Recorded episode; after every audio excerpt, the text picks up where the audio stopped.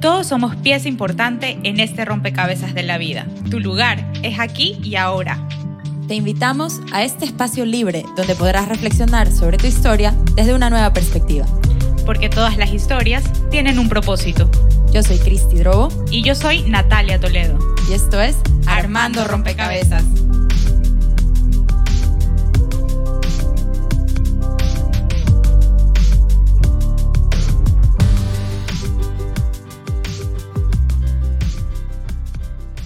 Todos y bienvenidos a un nuevo episodio de Armando Rompecabezas. Yo soy Cristi Y yo soy Natalia. y el día de hoy tenemos un episodio un poco diferente por varios motivos. Es la primera vez que tenemos dos invitados y estos dos invitados son Rodrigo Viteri y Andrés Hidro, que son parte del equipo de Anubis Crypto, que es una empresa ecuatoriana de tecnología que ofrece estrategias de inversión en criptomonedas como servicio. Criptomonedas. ¿Qué tal? Bienvenidos, chicos. Gracias, Cristi. Gracias, Natalia, por esta invitación. Eh, Un gusto tenerlo. estar aquí. Eh, nosotros, yo, Andrés, empecé mi travesía en las criptomonedas eh, hace seis años. Estaba haciendo unas apuestas online y tuve que comprar Bitcoin por eso. Eh, desde ese entonces me quedé fascinado por cómo se mueven los precios de estos activos y he estado involucrado desde ese entonces en las criptomonedas.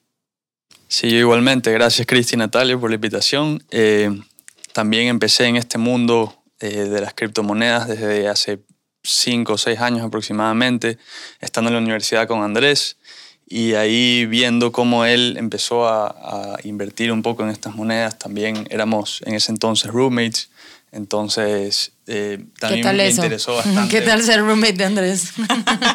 Fue súper chévere, en verdad. Nos, fuimos, nos fuimos como eh, cuatro o cinco del mismo colegio aquí, del Torremar, y nos fuimos a hacer roommates en Penn State. Eh, Fue súper chévere, en verdad. Gran experiencia compartir siempre con otras personas. Tienes que adaptarte de nuevo. sí. Pero bueno, cuéntanos un poquito cómo, cómo llegan a este mundo de las, cripto- de las criptomonedas, pues que ya nos estabas diciendo, Andrés, y me imagino ahí te interesó. Pero ¿qué es aquí para el común de las personas que nos está escuchando y que siempre estamos hablando de temas eh, un poquito distintos? Y este me parece que es un tema actual y de acción, que es un poco lo que va el podcast también en esta temporada. Entonces, cuéntanos ¿Qué son las criptos? ¿Cómo funcionan? ¿Y, y qué es lo que han encontrado ahí que, que siguen en esto? Eh, bueno, las criptos básicamente son tecnología de dinero que está constantemente evolucionando. Eh, hace muchos años en New York había caca de, caca de caballo por todas las calles. Y eso era porque el mejor método de transporte, la tecnología que había, eran los caballos y el ferrocarril. Eh, hoy en día es fácil ver cómo ya no tenemos caca en las calles y definitivamente estamos de acuerdo que el carro es una mejor tecnología que el caballo. De acuerdo. Pero esa transición no vino sin resistencia. Fue un, fue un proceso, tomó tiempo y la curva de adopción eh, tomó muchos años. Entonces, las criptomonedas son tecnología del dinero y esa analogía la uso para eh, demostrar cómo ha ido transicionando a través del tiempo y esta es la última evolución que sigue constante cambio del dinero. Me gusta porque, bueno, aquí sí siempre estamos hablando de evolución, de cambio y de un poco abrir la mente. Y esta es otra forma de poner a ejercitar nuestras cabecitas y de tratar de, de entrar a mundos en los que a veces, como tú dices, o sea, generan resistencia porque lo que tenemos es una moneda, es el dólar. ¿Has vivido esa resistencia con las personas? Sí, muchísimo. La gente eh, no cree y no, y no conocen bastante. Igual no esperamos, yo no espero que las personas conozcan porque es nuevo y, y también puede ser mucho material o puede ser complicado. Pero bueno, yo creo también que para que la gente entienda un poco, las criptomonedas, en especialmente el Bitcoin, que es el que hoy en Es día más común. más común entre todas las personas, fue creado con el propósito de eh, solucionar el tema de los altos costos en comisiones cuando tú quieres enviar transferencias de, internacionales de un país a otro. Entonces, hoy en día, cuando uno quiere hacer ese tipo de transferencias, eh, el dinero se demora algunos días en llegar, lo- tiene que pasar por dos o tres bancos intermediarios. Entonces, el Bitcoin se crea para solucionar ese problema que es la demora y los costos eh, en, en, las comisiones cuando uno quiere transferir dinero. ¿Y cuánto te demoras? ¿Es, eh, es, inmediato? al instante, puede ser... O sea, yo te pago ahorita en... Yo te doy mi dirección de mi billetera virtual y en minutos yo voy a recibir lo que tú me transfieres por un costo bastante bajo. Claro, pero ahí quiero agregar que no solo es eso, sino que realmente es, eso es uno de los parámetros por los cuales eh, se compara la tecnología de dinero. Eh, también para muchos otros que vamos a hablar un poco más adelante. Pero bueno, el dinero y la tecnología del mismo ha tenido un timeline. Este timeline eh, se podría decir que al principio empezamos con lo que eran los granos, luego pasamos, ahí es cuando en los granos era, cada uno era custodial de su, de su, de sus granos en, el, en mucho tiempo. claro, estamos intercambio. hablando en la época casi de las cavernas. Claro, antes no existía dinero. Nos remontábamos completamente. Exacto. Los granos tenían ventaja de que son divisibles, entonces la gente podía intercambiar una vaca por, un, por granos, por unos sacos de granos o una gallina también, por menos cantidad. Exacto, y luego pasamos en la historia a lo que era el oro. Eh, claro, del trueque al oro. Claro, esto era una moneda respaldada. Exacto, ahí todo el mundo empezó a, a, verlo como una reserva de valor. Eh, luego después del oro vino lo que es el Por las propiedades del oro, porque era indestructible. Claro, las características un metal precioso, un metal precioso. Eh, por peso valía algo, eh, por peso tiene ese valor monetario. También la, la, escasez era lo que también genera que haya valor, en, en, en, el oro. Y bueno, eh, siguiendo el, el, el, timeline puede ser que ahí sigue lo que es el dinero en las monedas, el dinero en, en billetes. claro, y luego empezamos a ver ahora último lo que son los, los números en las pantallas cuando entras a una banca digital. Y hoy en día es lo que estamos viviendo, la, la evolución del dinero es lo que estamos viendo el, el Bitcoin actualmente. Claro, y, y si se, y el Bitcoin sería, digamos, el último paso. Y si se fijan en, esa, en ese timeline, eh, el respaldo de ese dinero fue diluyéndose y desapareciendo, hasta que eh, eh, al principio estábamos con oro, después las monedas 100%. empezaron a imprimir monedas con un sello del emperador o algo, y empezaron a mezclar oro con cobre en partes y engañando a la gente, pensando que la gente, la gente, pensaba que era todo de oro. Más adelante las hacían más finas, más livianas, más y empezaron a jugar con eso. Claro. Luego encontraron los billetes, eso ya es un papel, no tienen valor. Luego finalmente no, pero llegamos... el billete estaba respaldado en oro, en teoría uno claro. podía emitir la cantidad de billete que tenía en el banco. Claro, así fue al comienzo, hasta que Nixon lo quitó en los 1950 o por ahí. Eh, en ese momento se eliminó el respaldo con el oro del dólar y se volvió la moneda menos respaldada. Eh, y bueno, un paso más allá, lo que decía Rodrigo, cuando ya estamos en el banco, solo vemos un número en una pantalla, ya ni hay el papel de por medio. Wow. Oye, hablaste hace un momento, mencionaste unos parámetros. A mí me encantan los parámetros, porque creo que cuando uno tiene información sobre eh, las cosas importantes de la vida, porque definitivamente estamos de acuerdo en que el dinero es una parte importante de la vida, o sea, nos permite hacer muchas cosas. Claro.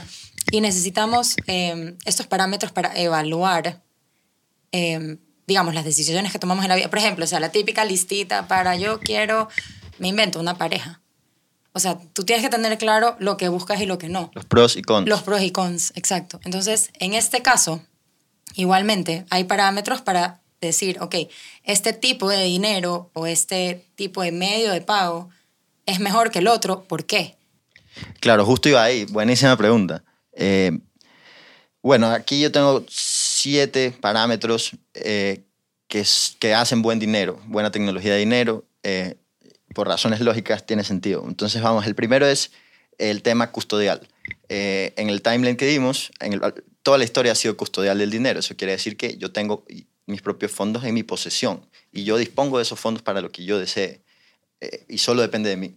Pero cuando empezamos a guardar eh, nuestro dinero en un tercero, un banco o un broker, es, eso ya no es custodial. Uh -huh. Entonces ahí hay más opiniones o para tomar la decisión de qué hacer con el dinero puede complicarse más. Entonces, segundo, es importante el tema de la divisibilidad. Eh, vimos que en el tema empezaron a, al principio a hacer trading con granos porque era divisible, esa era la ventaja principal. Uh -huh. eh, durabilidad es otra cosa muy importante. Aquí podemos ver, por ejemplo, los granos no son tan durables claro. como los billetes, o los billetes no son tan durables como los números en una pantalla de los bancos. Uh -huh. eh, luego viene un tema de verificabilidad. ¿Qué tan falsificable puede ser eh, esta moneda? Por ejemplo, el oro es falsificable, existen toneladas de oro chino. Eh, y bueno, claramente los números en la pantalla funcionan de alguna forma misteriosa, que es un tema interno entre los bancos.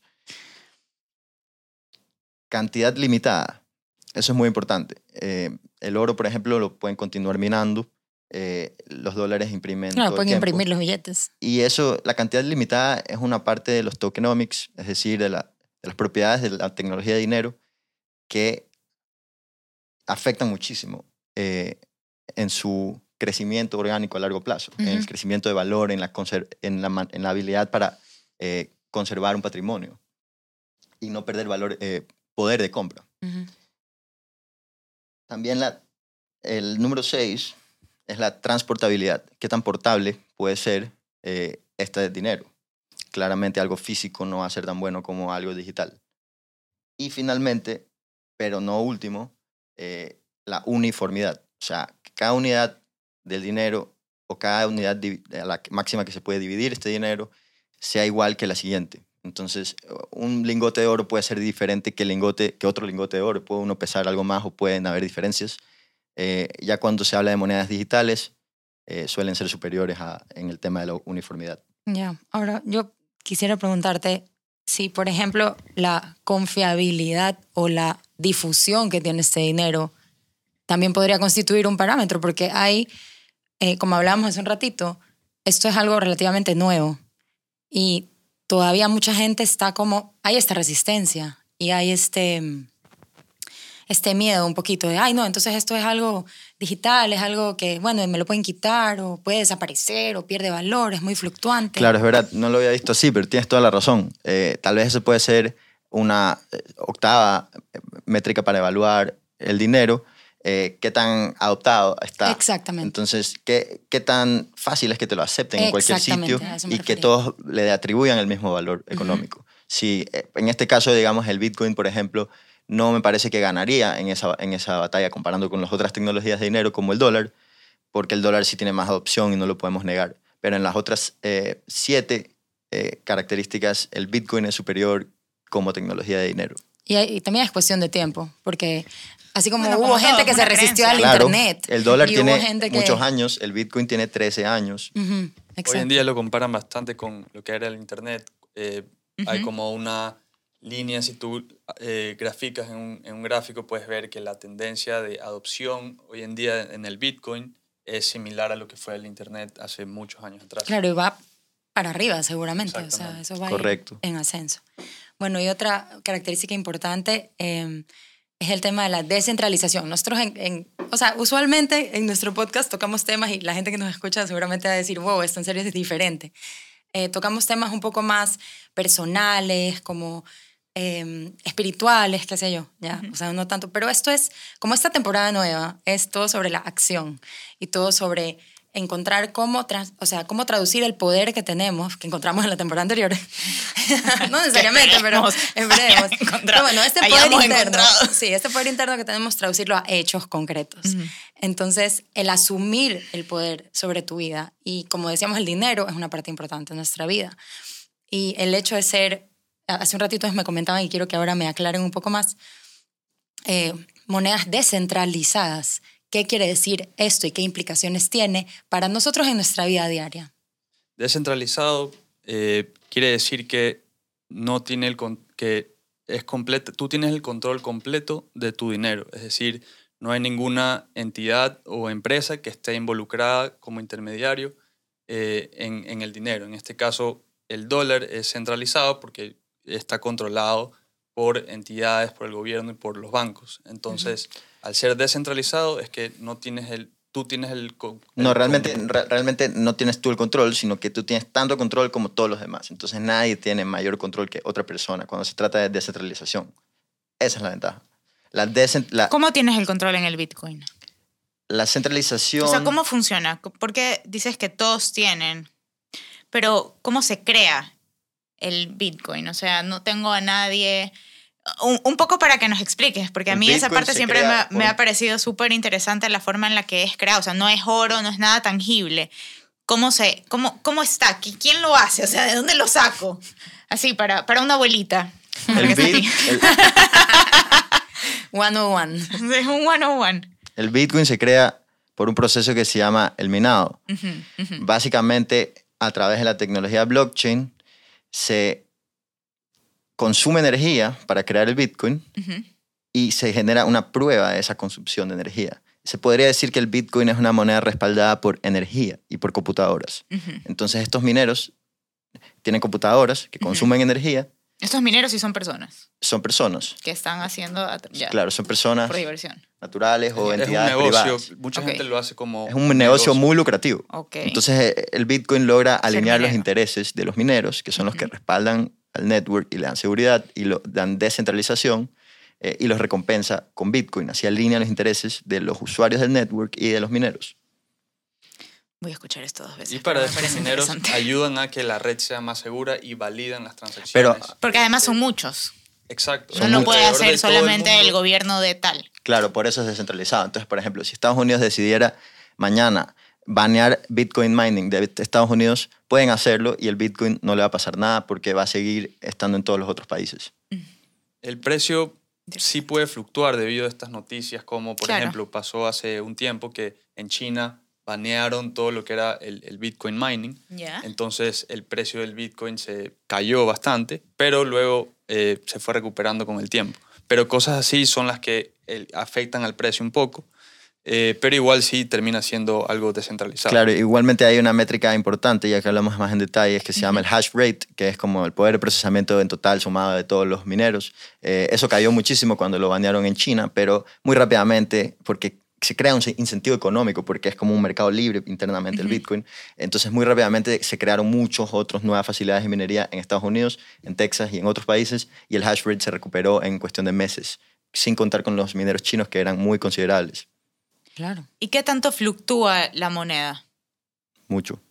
Mucho. O sea, es, es un negocio ahorita porque es un negocio casi que de inversión. O sea, hoy tengo algo que vale tanto y luego... O sea, es como acciones más o menos. Sí, es que mate- matemáticamente el Bitcoin está diseñado por su cantidad limitada para que crezca en valor de forma exponencial. Está diseñado con matemáticas para ser un activo de reserva de patrimonio mejor que cualquier otro que existe. En el mundo solo van a poder existir 21 millones de Bitcoins. ¿Por Eh, qué? Así fue creado. El código en el que se creó el Bitcoin, que lo hace ser eh, escaso y limitado, es No. que solamente van a existir 21 millones.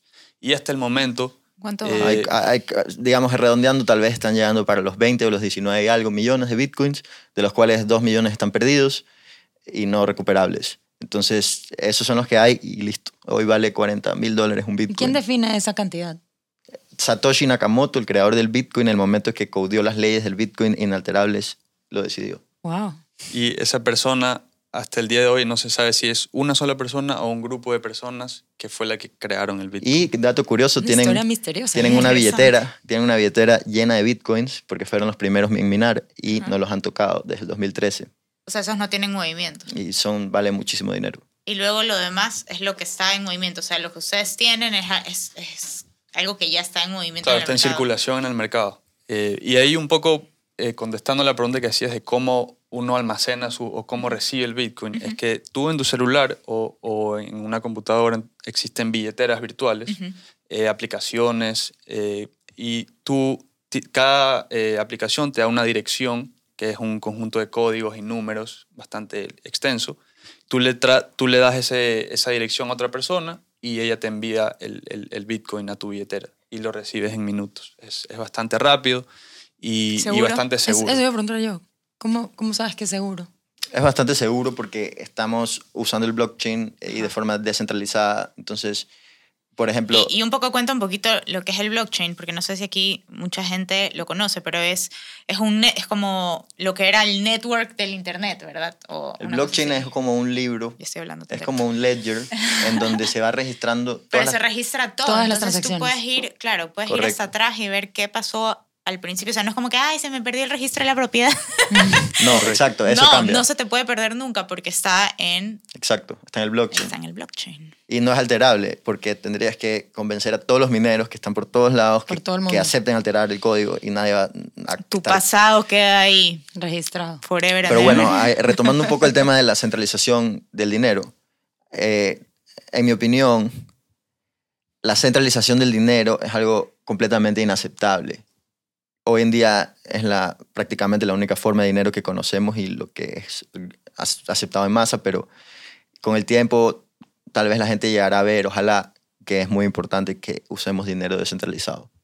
Y ahí viene creo que la pregunta, ¿por qué nosotros tenemos que confiar en, en otras personas eh, que manejen nuestro poder económico y nuestra, todos nuestros ahorros de nuestras vidas? ¿Por qué, por qué tenemos que confiar en eso y nosotros mismos ser, eh, tener custodia de nuestros, de nuestros ingresos, de nuestros ahorros? Entonces, sí es una pregunta bastante como que para pensarlo y, y analizarlo para, para la gente que todavía cree que el banco es la mejor solución para tener tu dinero ahí.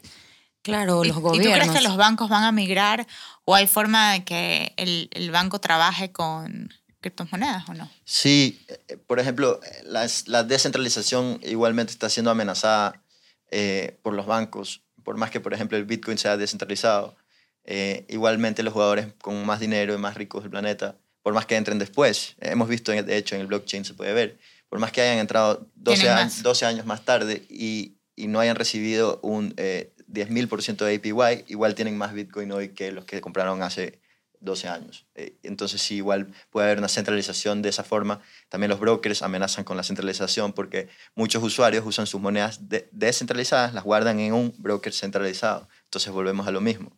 Eh, todos los brokers son centralizados. Entonces, por eso, eh, tener tu propio hardware wallet o tu billet- billetera custodial es algo importante.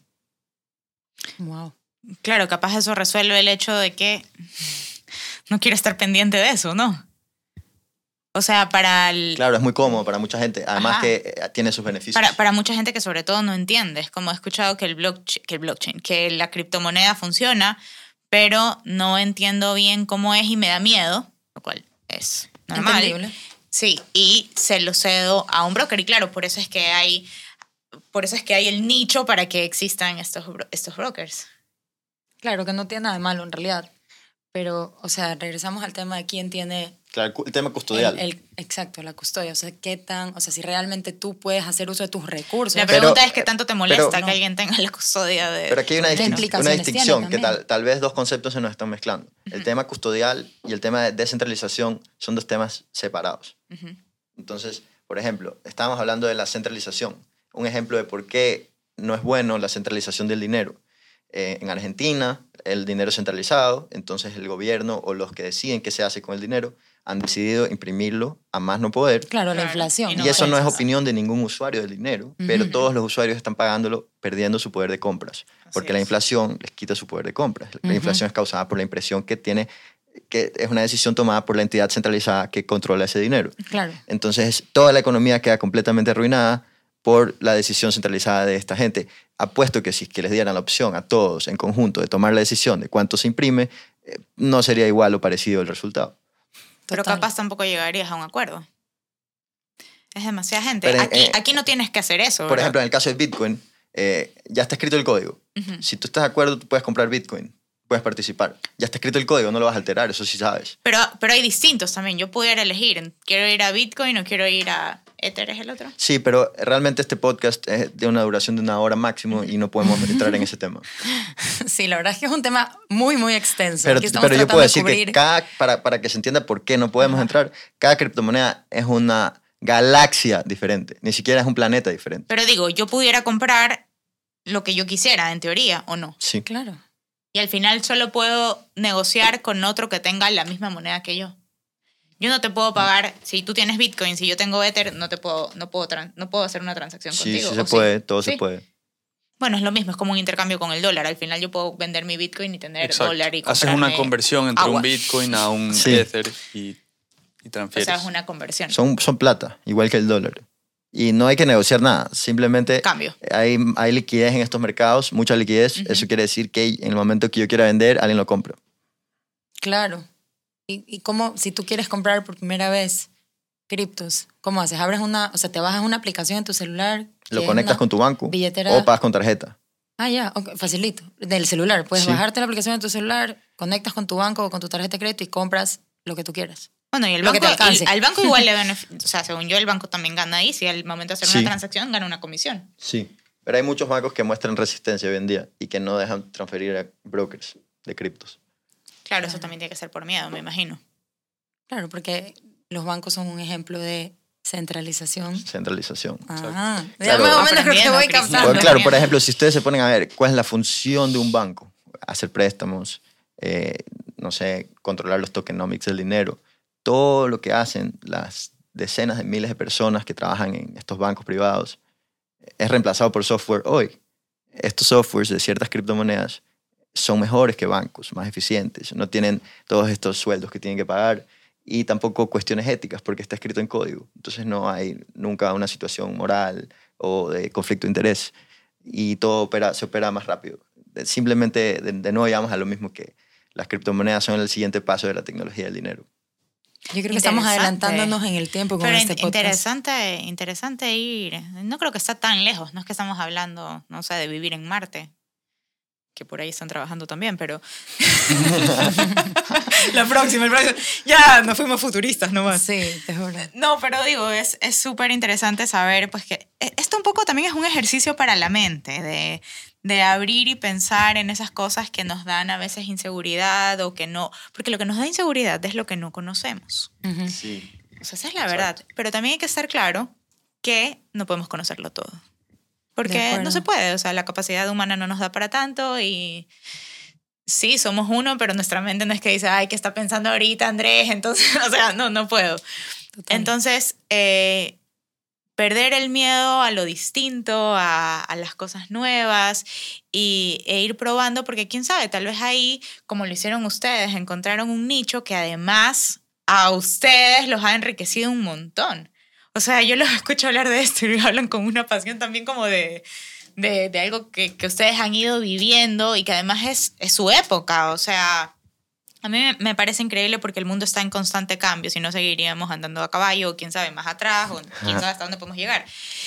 Parte- gramas. Ni siquiera, o sea, capaz nos quedamos en el primer escalón evolutivo. Entonces, digo, lo lindo de, de la humanidad es que, y, y lo lindo de las criptomonedas sobre todo, es que es un trabajo en conjunto. O Sí. sea, no es algo que yo, Natalia Toledo, estoy haciendo en este momento y nadie más va. O sea, no.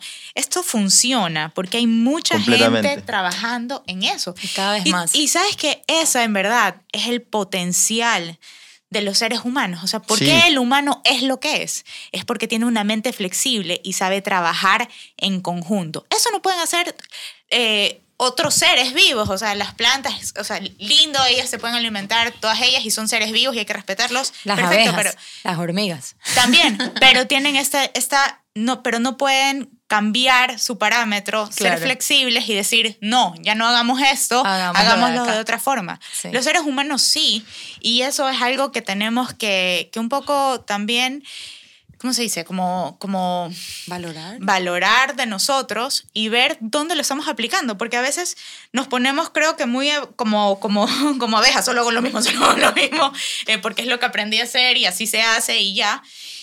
Y no me permito abrir la mente para ver qué más puedo hacer o cómo lo hago distinto y simplemente lanzarme al agua, porque a mucha gente lo que le gusta es ya, una vez que los primeros ya se lanzaron, en este caso ustedes, eh, bueno, pues vamos viendo qué, qué más hay. Y porque parece seguro. Entonces también es importante tener personas como ustedes que se estén lanzando al agua para que nos digan, sí, seguro, venga. Van, van con el machete, Claro, claro. abriendo la mala Abriendo hierba, camino. abriendo camino para y los y que eso, venimos eso atrás. es lindo. Entonces, eh, como Sí, una de- analogía también de, de la Y vida y, todas la las- cripto. Natalia, todas las- estas tecnologías de criptos han ido evolucionando. Tú conoces lo- seguirán, lo, que yo significa open source. O sea, que, que son abiertas ya, pero no quiero Yo entrar no en sé, detalle explícame a porque-. Sí, básicamente de- de- todo Quiero esto meter la pata otra vez. viene, viene, con la, viene con esta onda cuando, no, no, no sé si exactamente cuando entró, a cre- a- se creó el Bitcoin, pero... Open source el- es que todos pueden trabajar en lo que pueden trabajar en Sí. que el código no Entonces, es de uno. Es, lo que tú decías literalmente, de que como humanos colaboramos y que eso es lindo y que es épico. En las criptomonedas, contrario con antes, estamos todos trabajando en lo open source o la mayoría. Eso quiere decir que el código del Bitcoin, cuando Satoshi Nakamoto lo lanzó, lo publicó en Internet. Entonces vino rápidamente otro, copió el código, lo alteró, lo pegó, creó otra cripto y ahorita existen 200.000 criptos y todo lo- todos los smart contracts, todos los softwares, aplicaciones, decentralized applications que se están trabajando hoy son, o la mayoría, son open source. O sea que yo puedo hoy agarrar todo lo que ya existe y empezar a construir a partir de ahí. Ajá. No necesito regresar y construir lo que ya Es está. que eso es increíble. Claro, es Yo- un nuevo proyecto tratar de mejorarlo dentro de, de, de ese mismo Claro, es que nunca sabemos qué más puede salir y no tengo que empezar desde cero. Pero eso de open source es un gran cambio que ha sido genial para nuestra toda la civilización. Firefox no era open source, yo me acuerdo en el internet, una de estas cosas era, o sea, había, tenías los programas que eran open source, entonces todos podían entrar a trabajar y era más fácil Sí. armar programas desde Personalizado. algo, ajá, personalizado, pero ya estaba la base, entonces ya sé que esto funciona más o menos así y le pongo, no sé, pues mi empresa necesita hacer tal y cual cosa y ya. Pero, o sea, es súper lindo cómo podemos trabajar. Sin, mira, sin conocernos, sin saber quién eres, no me interesan ni tus prejuicios y tu cultura es otra. No, no, o sea, solo para eso particular, o sea, poder llegar a estos acuerdos, eso también nos demuestra que los humanos podemos llegar a cosas en común y trabajar en conjunto cuando queremos. De acuerdo, 100%. Bueno, yo quiero aterrizar un poquito toda esta charla y preguntarles si yo soy una persona X que no entiende mucho del tema, pero quiero una recomendación de, de cómo empezar a mojar los deditos de los pies en el agua de las criptos. Em, ¿Qué tipo de, digamos, inversión me recomendarías o me dirías, mira, puedes empezar por aquí? Yo creo que podrías quizás empezar... No eh, me mandes a leer tres libros. Puedes empezar por volver a nacer. Siempre es bueno como que al principio investigar lo que, Empaparte. lo que más puedas en el tema, como que hacer tu propia investigación en, en qué vas a invertir tu dinero. eh, y, y creo que sí hay diferentes formas en que tú puedes empezar. Puedes diversificar un poco eh, en diferentes monedas, como las más conocidas, en este caso Bitcoin, eh, Ethereum, que son las, las más grandes hoy en día con, con capitalización de mercado. Y son las que la, la mayoría de gente ya les ha dado un poco más de confianza y que tienen proyectos sólidos. Eh, pero también depende de cuáles son tus metas, qué buscas. Entonces, porque eso que dice Rodrigo, digamos, es genial para una inversión. Puedes querer solo guardar dólares o puedes querer, no sé qué puedas querer. Ya, si pero, solo quieres ahorrar, ponte. eh, ahorrar, Sin puedes- sufrir los efectos terribles de la inflación por la centralización. Ya, lo, lo mejor que se puede hacer en esos casos, al menos según nosotros, es diversificar. Entonces, eh, naturalmente se necesita tener, correcto, contener plata en el banco, un poco de stable coins en una billetera custodial Cuéntanos un poquitito sobre los stablecoins. y también cripto. Entonces, Los stablecoins Otro son monedas que, que no fluctúan, no fluctúan en el precio. Eh. Son monedas que están atadas al precio del dólar, es decir, Ah, valen son un dólar. estables. Exacto. Entonces, eh, tú puedes O tener... sea, es como los bonos del Estado de Estados Unidos. O sea, si quieres tener en tu portafolio cosas seguras, metes un poco de bonos del Estado. no, no es como los bonos del Estado, en verdad. para Me nada. refiero a seguridad, a de que no fluctúa tanto. El, el No, precio... en verdad tampoco, porque los bonos del Estado tienen un yield y los stablecoins puedes compararlo con el dólar más bien. Ah, ok, ¿Cómo decir que tienes de dólares? El, bono del el bono del Estado sería como coger tus stablecoins y depositarlas en un contrato inteligente que te genera un retorno. Eso sería... Ok. Y sí se puede también. Ya. Claro, y hoy en día existen plataformas eh, descentralizadas y bueno, son también eh, empresas en las que tú depositas tu, tu stablecoins, en este caso hay, hay unos que se llaman USDC, USDT, que son los más conocidos, eh, y estos, estas plataformas te permiten tú tener como tu savings account, tu cuenta de ahorros, y te dan eh, intereses anuales, estamos hablando del 7, 8% más o menos, y el riesgo es súper bajo. El riesgo es súper bajo. Entonces, eh, Pero eso, no te está podría- centralizado. Sí. Estos brokers están centralizados. Sí, pero eh, aquí, exacto, pero hay, estas empresas me refería que ofrecen ese tipo de productos que son bastante competitivos a lo que hoy Pero en si día... tú quieres comprar stablecoins, eso, o sea, es por tu cuenta y tú Claro. eres dueño de Si- eso si tú y quieres tú lo manejas. custodiar tus stablecoins o tus criptos, puedes guardarlas en una billetera custodial, pero no vas a generar un retorno, al menos que ya estés metidísimo en el tema y Ya, sepas ya, Porque no lo vas a estar moviendo. Claro, solo lo vas a tener O sea, ahí. que el retorno se genera de forma pasiva por, por depositar tus monedas en un broker centralizado. Ah, ok. Porque ellos tienen, eh, tú les autorizas a ellos rehipotecar tus fondos. Entonces ellos pueden usar tu dinero al igual que un banco. Pero tú puedes depositarlo ahí y luego sacarlo cuando te la gana. Sí, en teoría sí. Sí. Wow. Esto ha sido muy ilustrativo, pero también creo que voy a tener que escuchar este podcast varias veces. ¿Cuántos años tiene mentira? Sí, No, porque- es un tema bastante complejo que Y- y yo- mucha gente me, me pide como que no entiendo lo que, lo que, lo que Pero, estás pero está hablando, bien porque estamos que- al inicio. Exacto. O sea, no es como nosotras que nacimos y el dólar llevaba cuántos años. O sea, y, o sea, la moneda en general. Eh, esto es algo nuevo, son, son pocos los que están empezando. Claro, capaz para nuestros nietos esto va a ser como que, mami, ¿qué usabas tú? ¡Qué horrible! Sí, Sí, que billetes en papel. granos, granos. Granos. Tenía ¿Y choclo. qué? ¿Te, y qué? ¿Te ensuciabas la mano? Con- compa- Claro. Compartían gérmenes. Con los billetes. Es que se dan billetes físicos. ¿no? Claro, capaz, quién Sí, sabe, ¿no? Sí, te. Eh, pero te quería preguntar también, por ejemplo, para alguien que quiere emprender un negocio, ¿ustedes, eh, o sea, hay forma de capitalizarse con esto? Claro que sí. ¿Cómo?